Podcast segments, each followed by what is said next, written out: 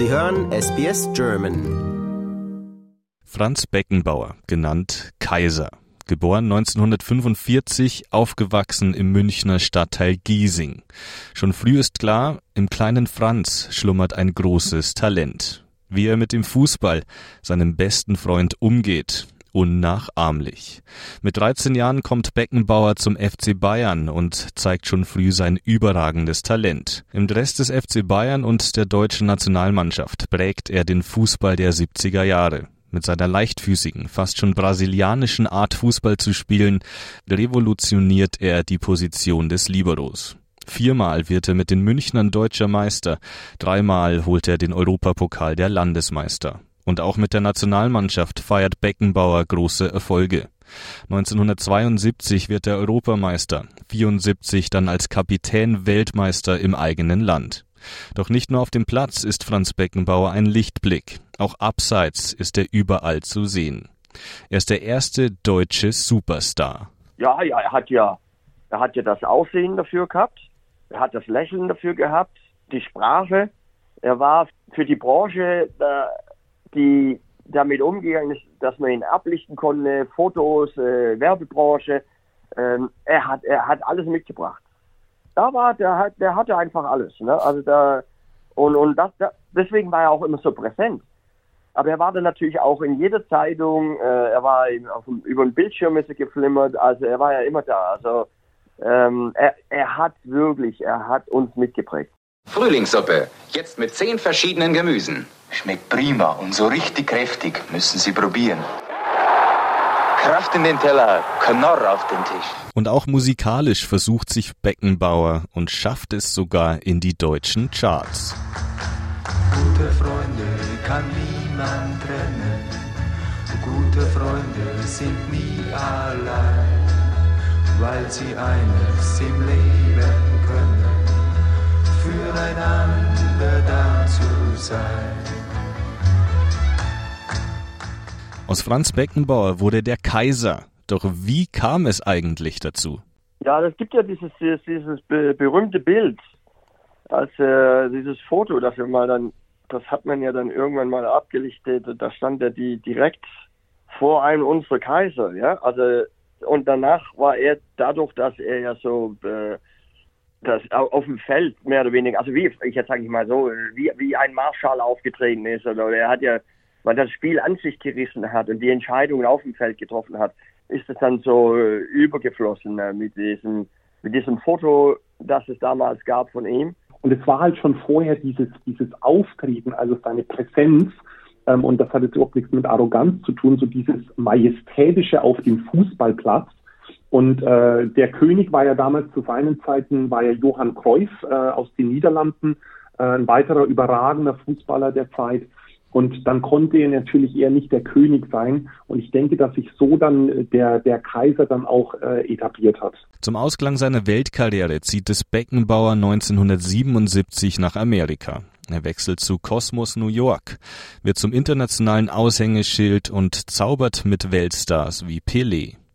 1980 kehrt er nochmal zurück in die Bundesliga und läuft für den Hamburger SV auf.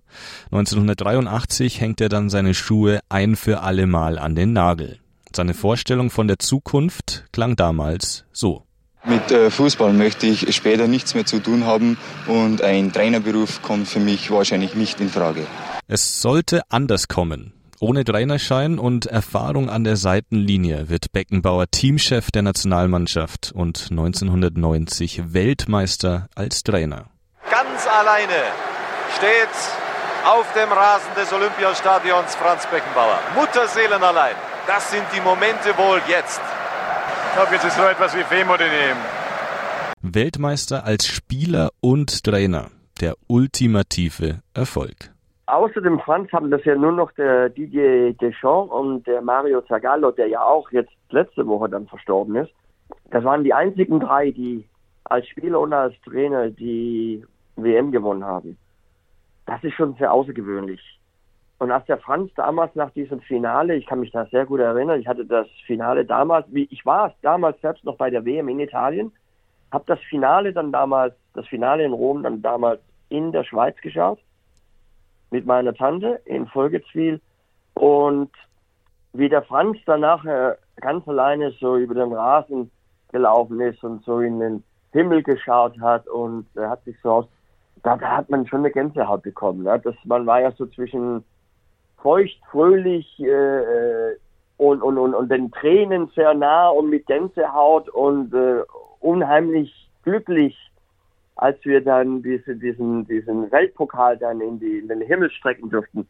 Also es gibt ja immer so Momente, wo man sich die, die, die als, wird, als hätte sich das so, das hat sich so eingeprägt im Gedächtnis, wie man ihn schon mal erlebt hat oder gesehen hat, was er gemacht hat. Ich war damals in Spanien, als er den UEFA Cup gegen Giron de Bordeaux im UEFA Cup mit den Hin- und Rückspielen gewonnen hat gegen Zidane. Äh, und, und da gibt es dann immer so Momente, äh, an der, auf der, der, Trainerbank Bayern München als, als, als Weltmeister, äh, 74 natürlich. Der Mann hat unheimlich viel geleistet. Ja. Für den Sport an sich, für den Fußball und man muss dann schon wirklich sehr graben und sehr genau hinschauen. Es gibt ja, es gibt ja Sportler, die sind sehr erfolgreich, aber man hat sie nie wieder erlebt als Funktionär oder sie waren nicht erfolgreich. Oder, oder als Trainer, die konnten das gar nicht.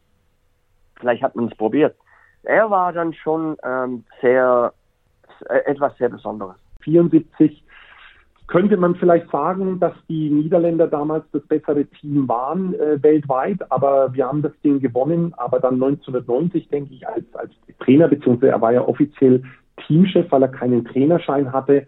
Und es wird ja immer wieder viel zitiert, dass er so diese einfache Philosophie hatte, geht's raus und spielt Fußball. Hm. Und äh, anscheinend hat es wirklich so funktioniert, aber es war auch wirklich so, es ist auch zu lesen, dass er schon ein sehr akribischer Arbeiter auch war und die, dieser, dieser WM-Titel 1990, wie gesagt, ich denke, von den vier Weltmeistertiteln, die Deutschland geholt hat, war das der mit Abstand verdienteste, damals das Finale auch gegen Argentinien, auch wenn es nur 1 zu 0 gewonnen wurde und durch einen auch vielleicht zweifelhaften Elfmeter, aber letzten Endes hochverdient. Und ich denke, für, für diese Erfolge und für diese Momente, gerade auch jetzt, wenn wir schauen, wo die deutsche Fußballnationalmannschaft jetzt gerade steht, glaube ich, sehnen sich viele, viele zurück. A, zu einer Person auf dem Platz, die diese Führungspersönlichkeit ausgestrahlt hat und B, dann auch diese Erfolgspersönlichkeit als Trainer. Bekannt war Beckenbauer immer für seine klaren Worte und einzigartigen Interviews. Sie selbst haben diesen Schlusspfiff ganz cool über sich ergehen lassen. War es Ihnen so klar, dass Sie gewinnen würden? Na, mir war das von Haus aus klar. Mir war das gestern schon klar, als wir hier ins Stadion gingen und praktisch die Argentinier vom Platz jagen mussten beim Training, weil wir gesagt haben, wir sind selbstbewusst und die überziehen im Training nicht. Und da sind wir hin, haben wir die vom Platz gejagt. Und die hatten ein bisschen die Hosen voll und das haben wir natürlich ausgenutzt. Was Beckenbauer sagt, stimmt. Auch wenn er ab und zu über das Ziel hinausschoss. Wir diesen Linienrichter auf der Seite, das war ein total ahnungsloser, der, der hatte überhaupt keine Ahnung gehabt. Der ist ein Australier. Ich weiß nicht, warum man einen Australier an die Linie schickt.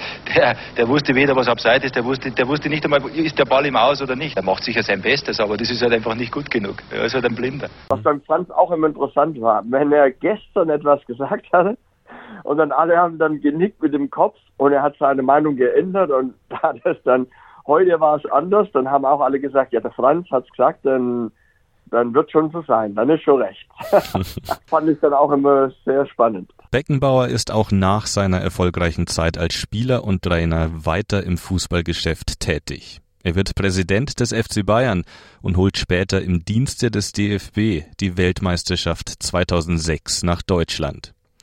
Korruptionsanschuldigungen bei der Vergabe der WM sorgen Jahre später für Schlagzeilen und werfen einen Schatten auf die Lichtgestalt Beckenbauer. War er zuvor noch regelmäßig als Experte in den Medien zu sehen, zieht sich der Kaiser, gesundheitlich angeschlagen, in Folge komplett zurück. Die Vorwürfe in der sogenannten Sommermärchenaffäre werden nie belegt. Auch zu einem Gerichtsprozess kommt es nie. Mit zunehmendem Alter hatte Beckenbauer immer mehr mit seiner Gesundheit zu kämpfen. Gleich mehrfach unterzieht er sich Herzoperationen. Hinzu kommt der schwere Schicksalsschlag 2015 der Tod seines Sohnes Stefan. Ich kann es mir nur vorstellen, wie schwer das ist, wenn du dein, wenn du dein eigenes Kind ähm, äh, verlierst durch, durch, durch Krebs war das, glaube ich, damals ein Gehirntumor. Mhm. Also das ist, glaube ich, ein Schicksalsschlag und es wurde auch immer wieder äh, so zitiert, dass das für ihn der härteste Schicksalsschlag seines Lebens war. Und dann kommen natürlich ähm, mit dem Alter, und da will ich jetzt gar nicht drüber spekulieren, was genau ähm, äh, die gesundheitlichen Probleme waren, aber dass er sich dann da zurückgezogen hat an seinen Wohnort in Salzburg und, und einfach aus der Öffentlichkeit immer weiter zurückgetreten ist, ist, glaube ich, äh, nachvollziehbar. Also so ein bisschen ein Kaiser, der dann äh, ja dann in den Ruhe, Ruhestand getreten ist. Äh, es war ihm, denke ich, auch vergönnt, aber ich denke auch viel mit gesundheitlichen Problemen verbunden. Ich finde es aber auch gut, dass man ihn da bis zu einem gewissen Grad auch in Ruhe gelassen hat. Und äh, von daher denke ich, ähm, ja, äh, möge er in Frieden ruhen. Zuletzt lebte er mit seiner dritten Ehefrau Heidi in Salzburg. Mit Franz Beckenbauer geht einer der größten Sportler aller Zeiten von uns. Der deutsche Fußball verliert seine größte Fußballlegende und Persönlichkeit. Lust auf weitere Interviews und Geschichten? Uns gibt's auf allen großen Podcast-Plattformen wie Apple, Google und Spotify.